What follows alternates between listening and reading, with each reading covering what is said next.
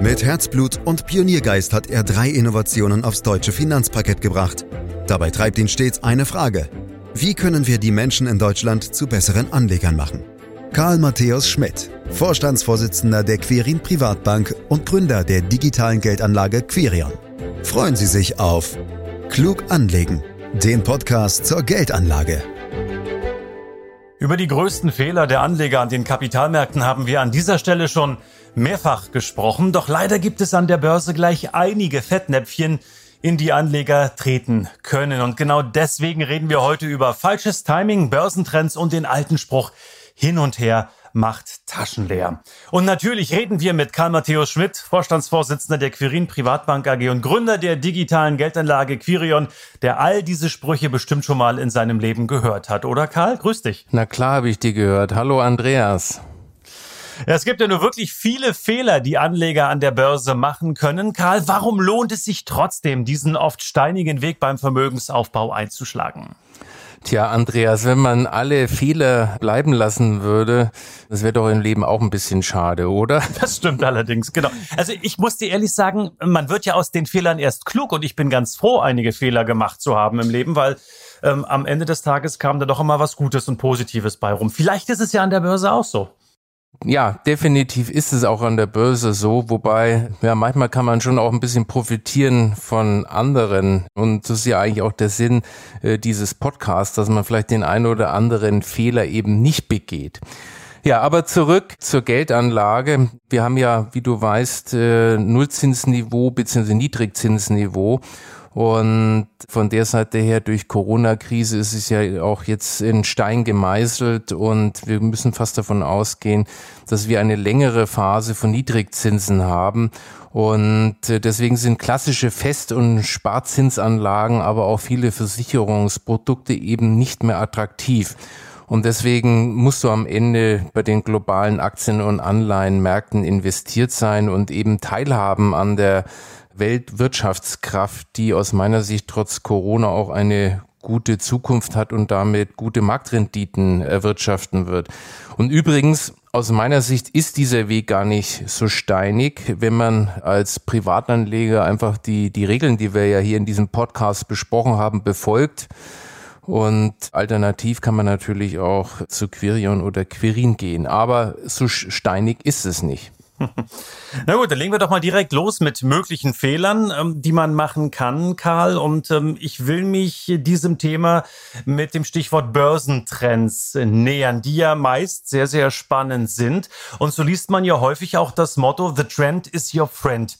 Bevor wir klären, wo da mögliche Stolpersteine liegen können, Karl, zunächst die Frage, was hat es damit überhaupt auf sich?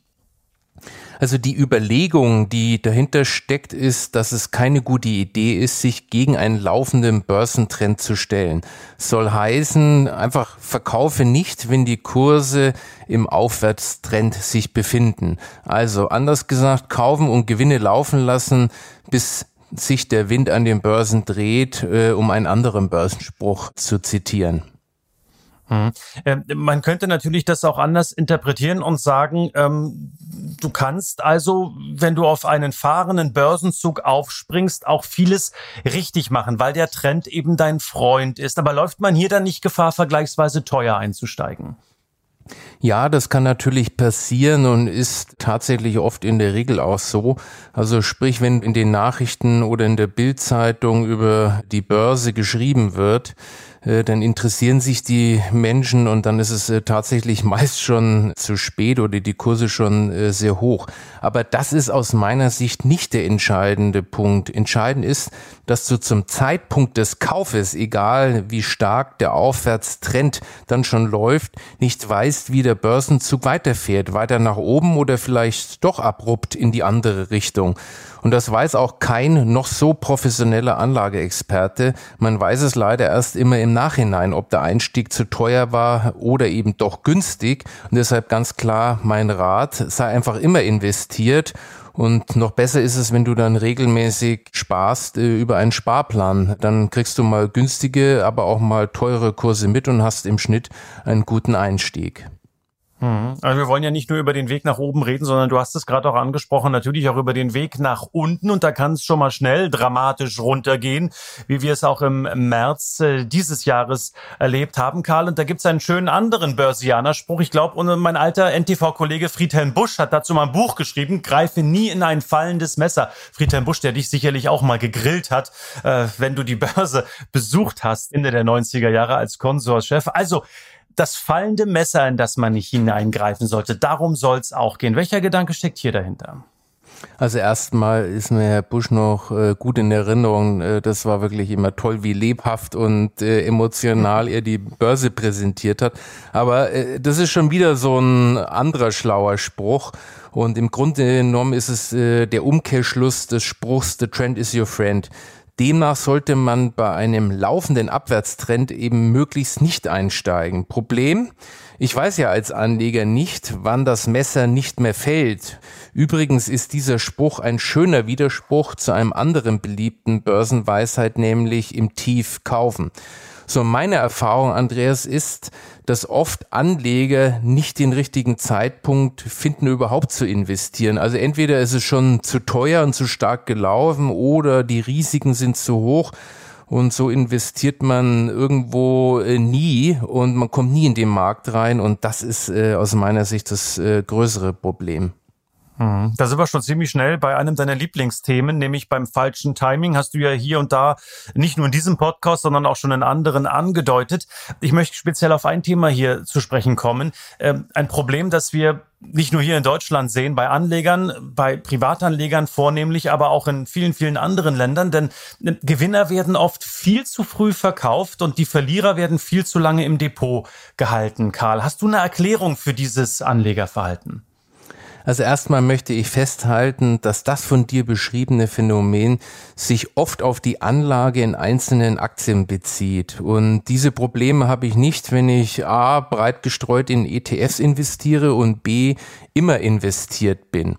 Und vielleicht trotz alledem zurück zu deiner Frage, die, weil das nämlich auch sehr spannend ist. Die Gründe für dieses Verhalten liegen meist in der menschlichen Psyche. Also Verhaltensforschung, Studien über Geldanleger zeigen, dass der Ärger und Frust über einen Verlust bei Menschen größer ist als die Freude über einen Gewinn in gleicher Höhe. Oft neigen Menschen also dazu, Gewinne vorzeitig mitzunehmen, nach dem Motto, was man hat, das hat man. Auf der anderen Seite hält der Mensch oft auf Biegen und Brechen an seinen fallenden Aktien fest. Und da kommt ein weiterer psychologischer Aspekt ins Spiel, denn äh, schmerzhafte Verluste kommen nicht von ungefähr. Oft gibt es wirklich tatsächlich äh, körperliche Schmerzen, die entstehen, wenn jemand äh, Geld verloren hat. Äh, da passiert irgendwas im Gehirn. Und das gestehen sich die Menschen eben nicht gerne ein. Deswegen äh, passiert dann oft Folgendes, dass man äh, den Verlust nicht realisiert, nach dem Motto, ich habe ja nur einen Buchverlust und irgendwann ist es wieder gut dann wartet der Anleger bis zum St. Nimmerleinstag auf die Rückkehr zum Einstiegskurs. Und ich kann dir verraten, ich glaube, wir haben in der Quirin Privatbank äh, über 3000 Wertpapiere, die mit wenigen Cent verbucht sind, die also einen Erinnerungswert haben, aber die sozusagen die Anleger äh, bei uns eingeliefert haben, aber immer noch nicht verkauft haben, weil sie einfach hoffen. Kann man könnte sich ja auch äh, von der Emotion eines möglichen Verkaufs trennen, indem man gleich beim Kauf für sich definiert, naja, fällt die Aktie oder das Wertpapier um 20 oder 25 Prozent, dann verkaufe ich automatisch. Wir reden hier über sogenannte Stop-Loss-Kurse, die automatisch gesetzt werden können und wo auch automatisch verkauft wird. Was hältst du davon? Weißt du, Andreas, das wird immer wieder als Allheilmittel verkauft und klar, äh, man kann sich da vor einem größeren Kurssturz bewahren, aber das ist irgendwo aus meiner Sicht ein Prinzip Zufall. Die Liste der Nachteile für eine solche Strategie ist lang. In unzähligen Fällen werden Anleger dabei zu ungünstigen Kursen ausgestoppt und verpassen dann den Wiedereinstieg, wenn die Kurse wieder äh, gedreht haben. Und das liegt eben oft auch am Herdenverhalten im Markt, denn leider ist es so, dass sich aufgrund der Kaffeesatzleserei namens Charttechnik viele Marktteilnehmer mit ihren Stopkursen auf bestimmte Kursmarken fokussieren. Und da versuchen wiederum andere Anleger das auszunutzen, indem unter diesen Marken sogenannte Abstauberlimits platzieren, was dann oft zu schnellen Gegenbewegungen führt, denen die ausgestoppten Anleger dann hinterherlaufen. Und das ist aus meiner Sicht nur ein Beispiel von vielen Fallstricken, wenn ich äh, an die Macht von Stoppkursen glaube.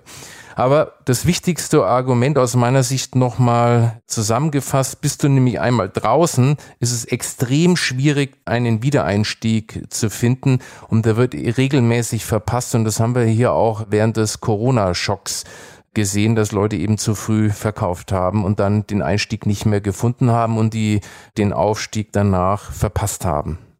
Mit anderen Worten, Karl, ich lebe viel, viel ruhiger, wenn ich nicht ständig über den richtigen Zeitpunkt für einen Kauf oder Verkauf nachdenken müsste. So würde ich das jetzt interpretieren, oder?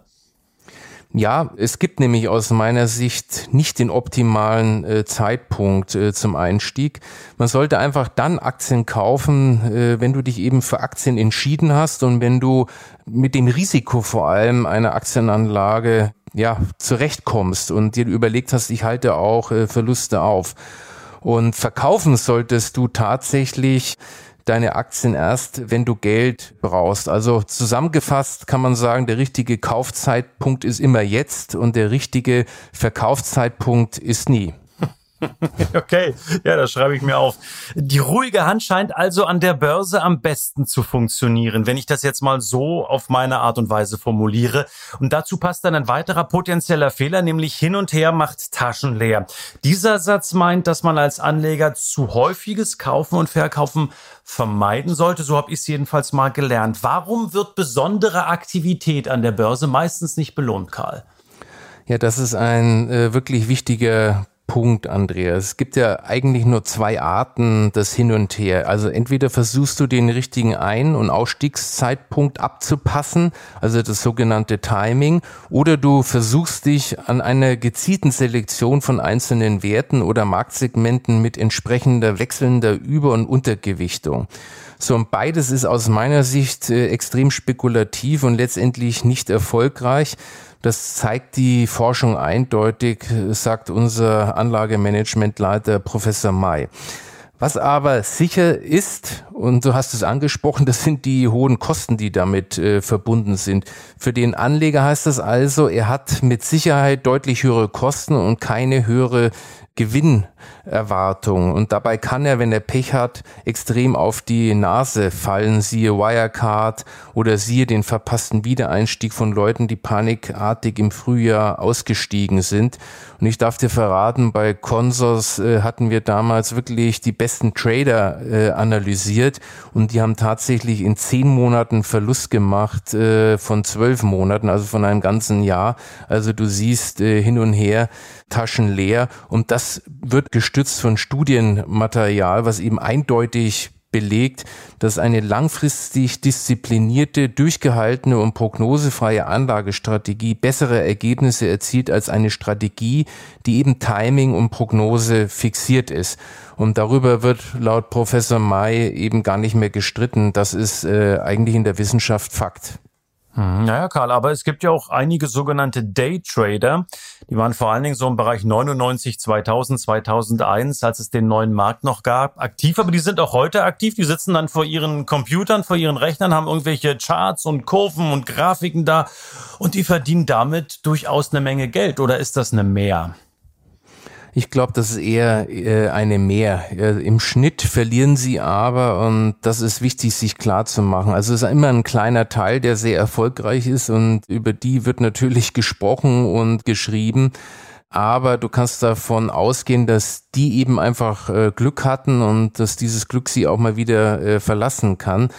Bei vielen Daytradern gibt es natürlich auch so eine gewisse Selbsttäuschung. Man verwechselt die Tatsache, dass der Markt gut läuft mit seinen eigenen Trading-Fähigkeiten und äh, ich gebe zu, dass ich da auch selber mal dazu gehört habe. Ich habe äh, damals als Student an der deutschen Terminbörse Daytrading gemacht und ich habe am Anfang auch viel Geld verdient, habe aber dann auch äh, viel Geld verloren und habe glücklicherweise aufgehört, bevor es dann ins Minus ging. Also von der Seite her, ich weiß das und im Schnitt äh, wird da nicht viel Großgeld verdient.